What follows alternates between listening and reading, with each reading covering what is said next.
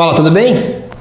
Então, prosseguindo aqui a nossa conversa aqui com Jonathan Godoy a respeito do Naruto. A gente falou no episódio passado sobre a, a grandeza do, da, da obra, né, do anime e do mangá como uma como uma grandeza literária, no ponto de vista literário, da construção universal de valores né, que ele pode é, levar para o espectador. E aí a gente queria falar aqui, né, Jonathan, sobre a questão dos temperamentos e a riqueza dos tipos, né, a tipologia ali, o tipo do personagem. E isso daí que também é uma, para mim sempre foi um, um aspecto propedêutico da arte. Você ensinar a respeito do outro, né? Então quando a gente se vê, vê o outro na obra, a gente aprende melhor porque é, é aquele distanciamento necessário né? Que a gente precisa às vezes ter a visão privilegiada do outro. Né? Então, por exemplo, os temperamentos que você comentou, né? parece que são perceptíveis em grau muito elevado nos personagens. Né? Como que é isso lá? É, com certeza. Né? Então, não só a história é muito rica, mas a construção, consequentemente, né? a construção dos personagens é muito rica. Né? Então, ele construiu muito bem. Alguns personagens têm uma profunda uma profundeza psicológica muito grande, né? uma complexidade muito grande. Então, por exemplo, falando de. É, episódio passado a gente falou dos tipos de castas, né? Uhum, falando de tipos de temperamentos. Isso aí é interessante também porque cada personagem ali ele é muito característico do temperamento dele. Apesar de não ser ninguém fala, ninguém, acho que o autor nem conhece esse assunto, né? Porque é um assunto ocidental, talvez, talvez ele nem conheça. É. Né? Mas como é algo humano, então fica ali é muito caricato. Né? Então, por exemplo, o Naruto é um sanguíneo arquetípico. Né? É um sanguíneo muito, muito evidente, é estridente até. O Sasuke é um melancólico muito, muito evidente. A Sakura, por exemplo, é uma colérica muito evidente. O Shikamaru é um fleumático muito evidente, que dorme o tempo todo. Né? Então, então, é o preguiçoso, né? Só que é interessante que não fica só nisso, só numa caricatura do, do temperamento eles é, trabalham os defeitos. Ele explora, às vezes, a vantagem e a desvantagem a de cada um. É. Isso, isso, é estridente, né? A vantagem e a desvantagem de cada temperamento. No início, o Naruto é muito desordenado, então praticamente você só vê a desvantagem, né? porque ele é uma pessoa muito desordenada. Sim. No caso do Naruto, você tá No caso do Naruto, é, principalmente. Os outros não são tão desordenados. É que o Naruto, como ele é o protagonista e ele, eles queriam deixar evidente que ele era um imprestável que vira um herói, então ele exagera, então é o completamente desordenado que se ordena ao longo do tempo. É, é aquela a, o, é aquilo que eu comentei no, no episódio passado, que tem os tipos de herói, né? Pelo menos os dois gritantes né, que a gente pode reconhecer nas histórias é o herói imprevisto, que é, por exemplo, Frodo, o cara que é fraco, não tem condição, e aí ele surpreende por causa de um outro valor que é muito mais importante ou então aquele que é preparado para isso, né? É, que já nasceu ali. É. é, muitas vezes porque todo ah, o aspecto é, virtuoso e tudo acaba direcionando e demonstrando e é reconhecível que ele tem o ele tem esse propósito, né? Isso tem também no Naruto, né? Tem. Né? O Naruto, a priori, ele é o imprevisto, né? Porque ele não tem não tem nada de herói, nem de nada assim, você só vê idiotice nele. Dá até raiva. Né? É. eu percebi isso, né? É, é, todo mundo olha assim, chama de ganso até, né? Parece que tem um ganso andando por aí, gritando. Só grita e não faz nada certo. Isso, né? é. Só que se você olhar no big picture, né, na grande, grande escala, ele também é o predestinado. Né?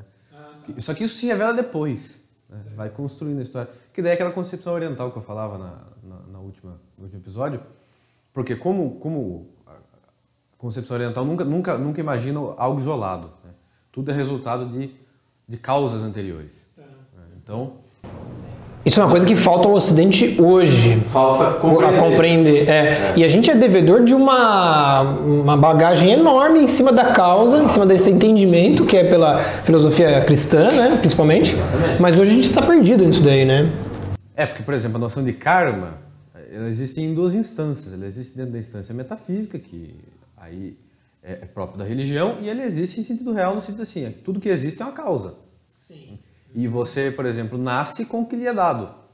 Você não escolhe muitas coisas. Isso é um karma, ou seja, aquilo que te é dado e você não tem controle. Sim. Uhum. Então o karma não é muito grande, ele remonta eras atrás, então que chega nele. Uhum. Os personagens mais inteligentes, eles sabem disso e veem o potencial do Naruto.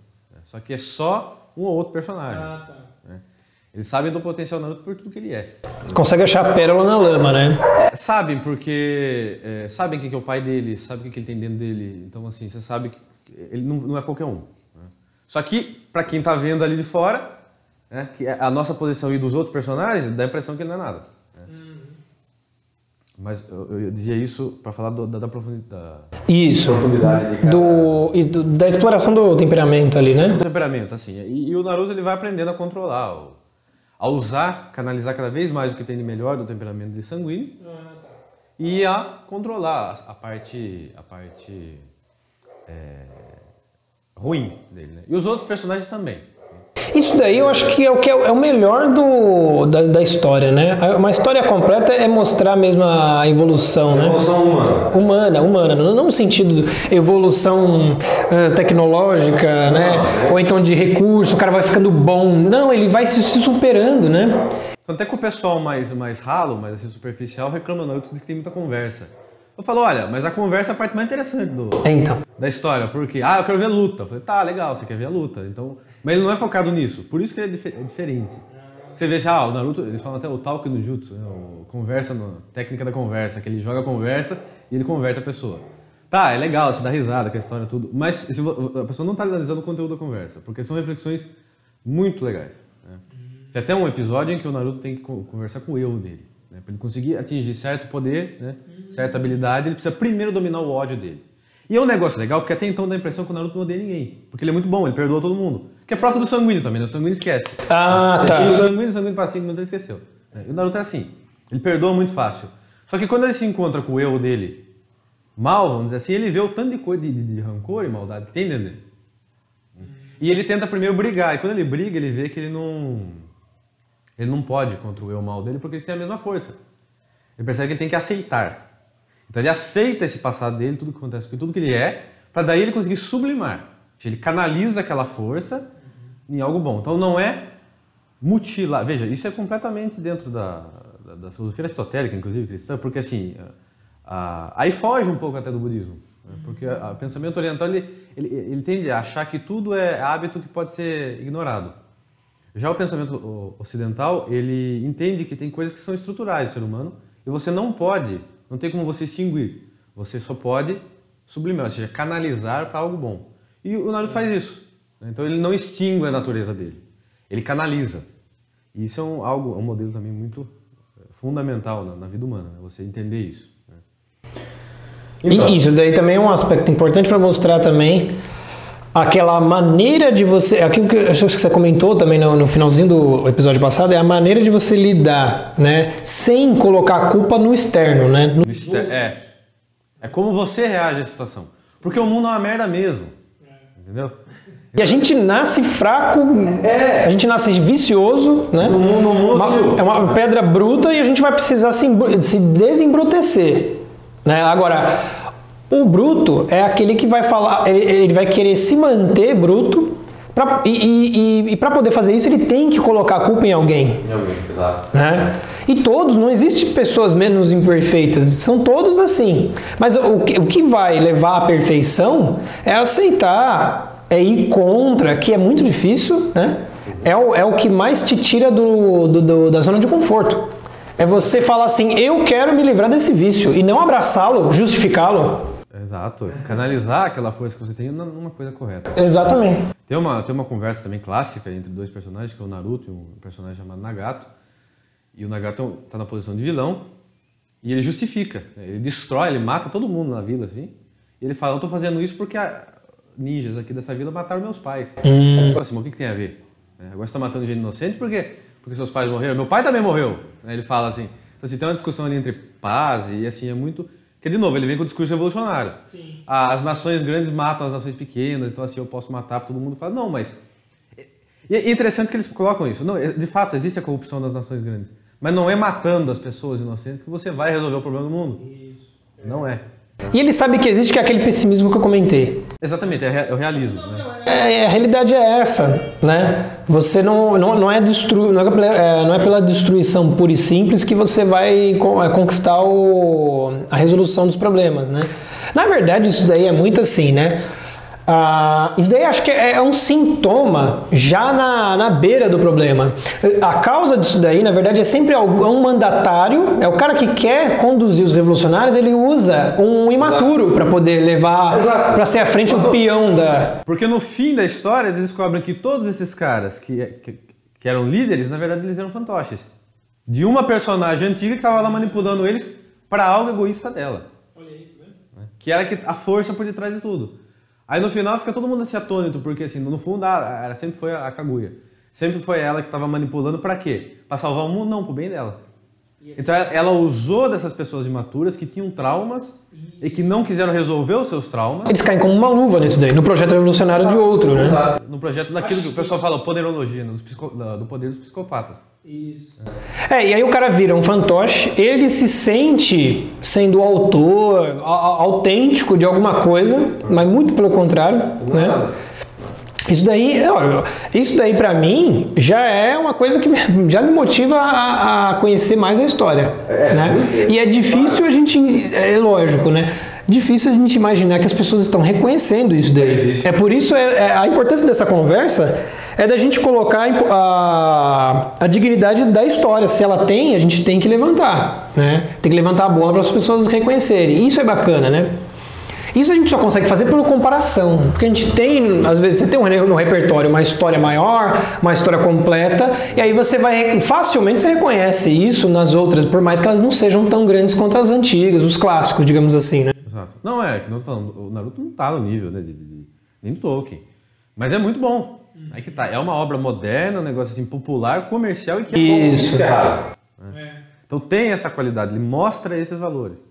Né, voltando na questão da riqueza dos personagens. É, então, por exemplo, eu acho que o personagem mais rico é o personagem do Itachi, né, que é o irmão do Sasuke. Tá. Por quê? Porque ele é o herói máximo. Né? Então ele, ele é o cara que, quem, quem leu, quem assistiu sabe, ele mata a família dele para pelo bem maior. Né? Então ele, a família dele ia fazer um golpe de Estado contra a vida, que eu dizia na última, que é uma analogia da civilização. Então se a família dele sucedesse, né, fosse bem sucedida com esse golpe, viraria uma guerra civil e, e cairia todo mundo na barbárie, outros países atacariam e viraria um morticínio. Né? Então ele recebe dos superiores dele a ordem de matar a família. E aí ele tem que. Tipo assim, ele ama a família dele. Né? Só que ele tem que matar a família dele pelo bem maior que é manter a paz. E ele leva a culpa. Porque eles falam assim, para manter as aparências, ele sai como um louco. Como um, psicopata, assassino, serial killer que matou a própria família. Então ele aceita não só a, a dura missão de matar a própria família, como a, de, a fama de bandido, de assassino. E depois ele, ele trama tudo para morrer nas mãos do irmão, como se o irmão tivesse feito justiça.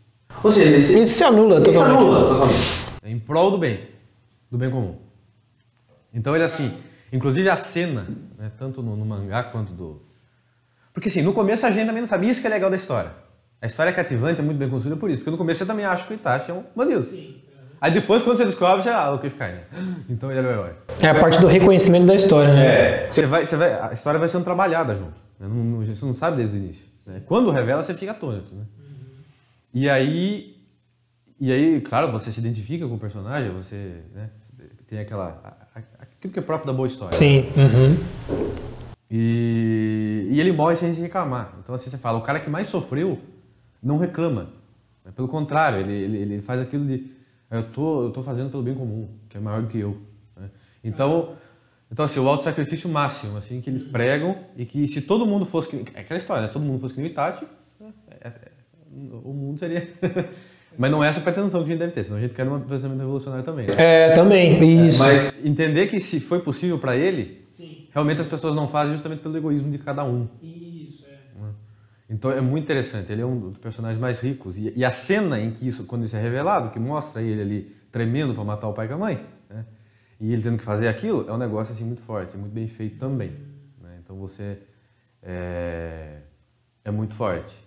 E tem uma outra cena que é muito, é uma das minhas cenas favoritas, que é outro mistério que tem, que é o nascimento do Naruto. No, no início você não sabe quem que é o pai e a mãe do Naruto. Uhum. Né? Aí depois você descobre que era o, era o quarto Hokage, era, o, era um dos, dos, era o líder da vila, que se sacrificou também pra, pelo bem de todos. E, quando chega para revelar no flashback né, de como, como aconteceu o dia que o Naruto nasceu, que foi o dia que o pai e a mãe dele morreram, hum, tem um diálogo entre o pai e a mãe? Que quando eu li a primeira vez, eu, eu me lembrei, né? sabe de quem? Da peça Efigênia e Aulis. Né? Que é aquele diálogo entre o Agamenon, talvez o autor tenha até se inspirado, não sei, porque eu, eu acho muito parecido.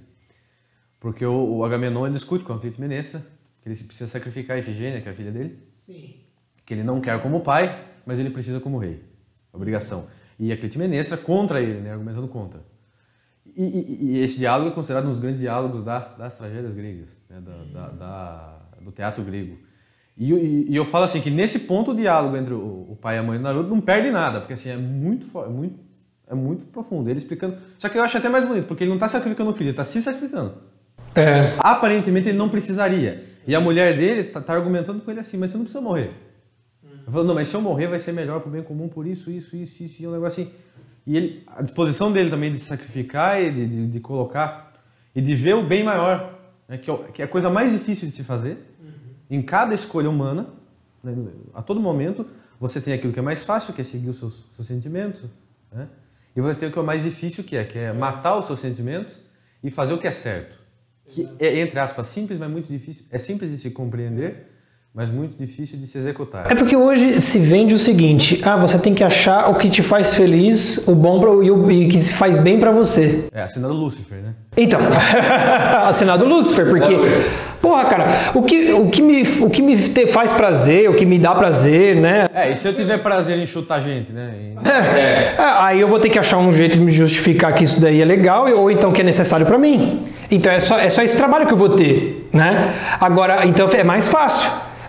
E, e, o trabalho de você lutar contra isso? Aí é que está maior. Exatamente, é o que Aristóteles diz na ética, porque assim, existem muitos impulsos em nós que vai contra a reta razão e que, e que leva ao mal. Então eu só consigo fazer o bem justamente é, esmagando em mim, é, educando os meus instintos, né, é, para que eu faço o que é certo e não o que eu quero no momento. Isso implica um sofrimento e um sacrifício. É. E só assim eu consigo agir moralmente correto. Viver é sofrer porque você precisa lutar contra você muitas vezes. Exato. Até essa questão quando você falou dele lutar contra o eu dele, isso daí é muito curioso. É, é característico da, daquele que quer se confrontar uhum. e quer realmente... É, ele quer ir até as últimas consequências para se melhorar. Para se melhorar. Né? E isso daí é o, o autoexame. O autoexame às vezes da sua própria ignorância. Né? Você fala assim, porra, eu não sei. Né? E não é pouca coisa que eu não sei, eu não sei muita coisa. E é, é necessário que eu, que eu tenha essa consciência. Uhum. Né? E o. E o que eu falei, e ele mostra isso de uma maneira muito bonita, bem construída, então da riqueza, uma riqueza artística e literária muito boa. Tá. Né? Claro que tem todos os efeitos próprios do mangá, né? Que daí quem gosta, gosta, quem não gosta vai se sentir repelido pelo estilo, é. né? mas não pelo conteúdo. Uhum. Agora, quem gosta do estilo vai ser muito conquistado por isso, Sim. porque é muito bem apresentado isso. Isso me impressionou. Então, são, uma das coisas que me, me, impressiona, me impressionou no, na história é isso também. Né? Então, aí esse dia, não só a atitude do pai em se sacrificar, que já, já era um padrão da história, né? dos, dos grandes personagens, que se sacrificam, que é desde o começo isso aparece, uhum. mas ali a forma como ele conduz a situação, como ele os critérios que ele usa, que ele usa para tomar decisões enquanto líder. É sempre o critério do eu, eu virei o líder da vila, então agora o bem da vila é maior que o meu, particular. Né? Então você sempre quer analisar o que é melhor de maneira fria, racional, né? e não sem levar em conta emoções, sem levar em conta que a minha mulher, que eu amo, é, é aquilo que o no Rei Leão é, é, demonstrado, né? E é muito ensinado, é muito, é muito didático, né? Ele fala assim, ó, filho, você deve a eles. Você está governando, você está servindo o seu povo, né? Não, exatamente, no final, o sonho do Naruto é ser Hokage nem o pai dele, né? Ele não sabia que o pai dele era Hokage. Ah, tá. Mas depois ele descobre, né? E aí chega um ponto que o Naruto também quase se corrompe. Ah, o Naruto ele quer fazer tudo sozinho, chega um ponto. Hum. Não, eu vou salvar todo mundo, eu vou fazer aquilo, porque agora tem poder pra ah, isso. Tá. E crescer, né? É, aí ele encontra de novo com o Itachi, que é esse personagem que eu falei, né? Revivido, porque no Naruto tem um ponto lá que eles ressuscitam os mortos. Pra... É uma das técnicas, né? É. E o Itachi morto fala pra ele, calma, se você querer, querer fazer tudo sozinho, você fica igual o vilão, o Madara. Ah, certo. Fala assim. Não é aquele que... Não, não, você não vai virar Hokage para você ser reconhecido. É quem é reconhecido por todos que vira. Sim. Então ele fala assim, ele dá uma aula e, e o Naruto tem humildade de entender. Ele fala, não, verdade, eu tava. Então assim, é interessante também a humildade. E essas indas, idas e vindas, por mais que o cara tá bem intencionado, ele tá numa crescente da, da superação, sempre tem a queda, porque o ser humano ele é corruptível, o, o mundo nos convence do contrário o tempo todo, de fazer o certo, então você tem quedas, você tem essas, esses tropeções, né? Agora, vai do cara conseguir superar. Pô, eu tava indo tão bem, por que, que esse cara tá dizendo que eu tô errado? E isso é difícil também. Exato. Né? E a partir do momento que você não dá ouvidos, você começa a fazer o caminho da involução né, no aspecto moral. Começa a se corromper. Né? E quanto mais, quanto mais você sobe, quanto maior a subida, mais alta a queda. Exatamente. Se você subiu muito na evolução e se corrompe lá, aí fodeu. É aquela coisa de você. O cara, quando peca, isso daí em Santo Agostinho, né? Quando, quando o sujeito peca por ignorância, não é tão grave quanto ele, quando ele sabe que ele está pecando. Né? Ele fala assim: Meu, você já tem consciência do seu pecado. Então é muito pior as consequências, né? O, agora, a questão dos efeitos, é, que eu digo assim, essas. o, o, o digamos assim, o Naruto, os, esses Hokages que eles usam, eles são muito é, eles conseguem efeitos muito absurdos, assim, né? Uhum. Isso faz parte da fantasia, mas você acha que em momento algum isso daí a, a, acaba é, pervertendo, pervertendo, de alguma forma, por exemplo, a, o poder do herói? Eu acho que não, porque eles só conseguem os poderes mediante muito esforço. É uma ah, conquista. Tá, Embora, aí teria um você me lembrou bem agora, teria um aspecto talvez negativo, é sim, teria um aspecto negativo porque o vilão também consegue o mesmo poder. No final, o bem vence no Naruto. Sim. É interessante isso. Tá. Né? isso. Isso é o mais importante. Só que ele tem uma questão ali que apela um pouco para a magia, que é próprio do pensamento pagão. Uhum. É isso que é. é que a manipulação. Quer, quer falar assim, a força está aí. Independente do modo como você manipula. Você pode manipular ela para o bem ou para o mal. Isso aí tá errado. Tá. Isso aí tá, talvez seria um risco. Porque você pega o grande vilão e o grande, o grande herói e eles têm o mesmo poder. E geralmente qual que é a, a, o correto, pelo menos do caminho cristão, que a gente sabe, é o seguinte, é do herói, sem essas vias, sem esse recurso, ele conseguir resolver as situações dele, sem a magia, né? Sem você manipular, você consegue pela virtude. É, tem isso também, porque, por exemplo, o Naruto às vezes ele enfrenta um, um personagem mais forte que ele, mas ele consegue justamente pelo esforço. É. é a virtude dele. Só que tem um que ali, negativo, de, de panteísmo. Não, é panteísta a concepção. Tá. Né? Uhum. É, tem, tem, tem isso de panteísmo, que é você. É o modo como você está manipulando. É, exato. Ao contrário de, é, de, que. Isso aí está errado, né? Porque a força vem de Deus, né? Então, é... Existe alguma coisa que eles apontam algo maior assim? Deus? Não, porque é panteísmo. Não tem, não tem, né? Deus é tudo. É, é, é tudo. E tá em, tem uma partezinha em cada um, né? É uma partezinha em cada um. É a centelha divina em cada um. Aí você tem aqueles que são maiores que agrupam mais isso. Né? Tá. Então eles acabam também apelando para técnica. No entanto. É o que acontece no Star Wars. Acontece. É uma boa história, mas ela tem esse mas é probleminha. É, tem, esse é, tem esse problema. Eu falei, por isso que ele não chega aos pés do Tolkien, que não é assim. É o Tolkien deixa claro que o poder vem de Deus. Uhum. Mas enfim, feita essa ressalva, eu não vejo mais nenhum ponto negativo. Tá? Aí te, pode existir pontos negativos da forma como a pessoa interpreta, né? Por exemplo. Ou como não entende, porque você me apresentou, você está apresentando coisas aqui que o espectador eu duvido que às vezes tenha pensado em tudo. É. Porque o que acontece? A gente precisa ter a história completa, como você teve da experiência de entender do começo ao fim para entender a intenção, uhum. né? E até o desfecho para entender a intenção do autor. Assim como a gente precisa daquilo que eu comentei, de repertórios paralelos para comparativo. Nem sempre a gente consegue ter esse acesso. Né? E hoje em dia as obras elas não dão muito isso, infelizmente. Né? Elas, muitas vezes elas esvaziam, né? é aquilo que eu comento sobre a Marvel, ele esvazia porque ele, ele, ele dá a causa pela técnica, técnica, técnica e, e acaba, acaba dando esse problema. Né? É, é aí que ele é extremamente budista, porque é o seguinte, é, no fim das contas, ele é panteísta no sentido que, assim, é, tudo é uma coisa só, que eu falei, o tecido da realidade é o mesmo, e, e você que molda ele. É. Só que existe o karma, ou seja, todo mundo paga pelo que fez. Então, se vier um personagem extremamente poderoso, ele não vai conseguir se safar do, do, dos erros dele, por quê? Porque a justiça vai prevalecer. Porque existe essa lei universal do karma que vai fazer ele pagar. Então, nesse sentido, é interessante, porque assim, a justiça prevalece. Prevalece por si só. Porque não tem o Deus que faz a justiça. Ah, tá. Entendeu? Então é negativo por isso, mas é positivo por isso. Entendeu? Isso aí é uma ressalva que eu faço. E que aí sim a pessoa precisa ter né, conhecimento e, e diferença. Mas o que diz respeito à psicologia das ações humanas, ele é muito bom, porque ele mostra como que ele, ele cultiva no imaginário é, essa questão de você resolver as dificuldades que a realidade apresenta que você vai ter que resolver. Então, a ressalva que eu faço é essa em relação ao panteísmo, porque ele tem essa mentalidade panteísta que é própria do Oriente, né? E, e, do, e, e, da indiferença entre o bem e o mal para você acumular poder. No entanto, ele tem a noção do karma, que a justiça prevalece. É uma justiça impessoal, não é Deus que faz a justiça. Mas a justiça irá prevalecer e ela é mais forte que tudo. Independentemente do poder que você acumule, você vai arcar com as consequências dos seus atos. Então isso é lei. Esse é um grau moralizador do ponto de vista benéfico. Sim, benéfico, porque você, você sai com o imaginário que a justiça será feita. Uhum. Né? Você sai um pouco com aquela, aquele imaginário de abandono, de, de, de como é que se diz? De órfão, né? não, não temos um pai, não tem um Deus. Mas você tem, Isso. você tem a imagem de que a justiça é feita. É, é, você arca com as consequências dos atos. Então não tem como fugir deles. Uhum. E isso é mostrado o tempo todo. Né? Os personagens. E no final também a, a grande conclusão. Né? É essa. Ah, legal, ótimo.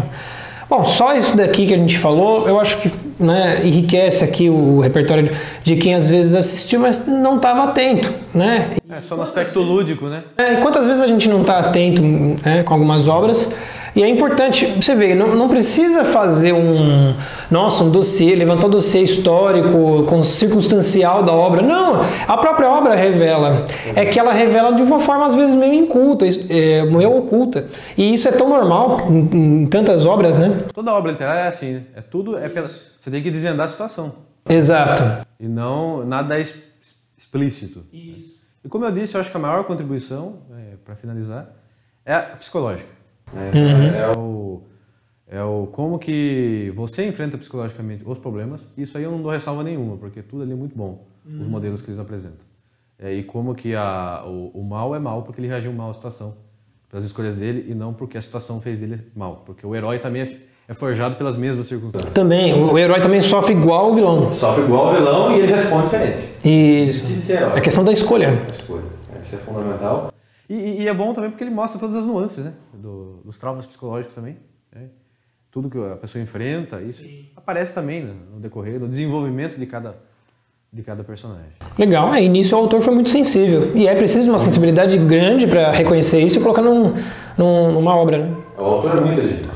Então ele, é. Eu acho que ele é até pouco reconhecido. Ele, ele, ele, é reconhecido por ter feito o segundo mangá mais popular do mundo. É. Ter ficado milionário por causa disso. Mas eu acho, assim, eu acho que é até injusto. Ele deveria ser reconhecido pela inteligência dele. É verdade, né? É. Fazer uma história tão bem feita. Né? E não só de fazer um negócio comercial ou desenhista, que nem ele. É um excelente desenhista também. Sim. É, essa capacidade de, de, de, fazer uma história muito bem feita, de, de construir personagens, né? isso aí é muito legal. Porque não tem nada que surge do nada. Você acha que foi um ele mudou de ideia depois. Acho que até, até tem coisas que ele mudou de ideia depois, mas ele amarrou muito bem. Ah, tá. Muito bem. É. é, quando é assim, é muito redondo, pô, o cara já tem a intenção desde o começo, né? Ele já tem o um projeto, já tem um projeto. É, na cabeça. Aí depois é detalhe. É detalhe. Né? Perfeito. Bom, eu mesmo, eu passo a ver o Naruto com outros olhos. É, gosto de, de, de, saber reconhecer isso nas obras, eu gosto de descobrir novos trabalhos. É o que eu estava comentando com uma, numa live recentemente aí com o pessoal dos colunistas da revista Esmeril. E a gente estava falando sobre justamente você olhar o Ocidente, a crise, o problema educacional que nós vivemos, mas tentar reconhecer no lixo as coisas boas. Porque não importa.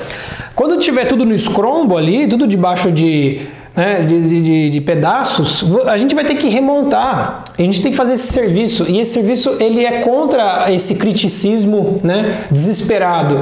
Já chegou a hora da gente reconhecer que estamos num problema.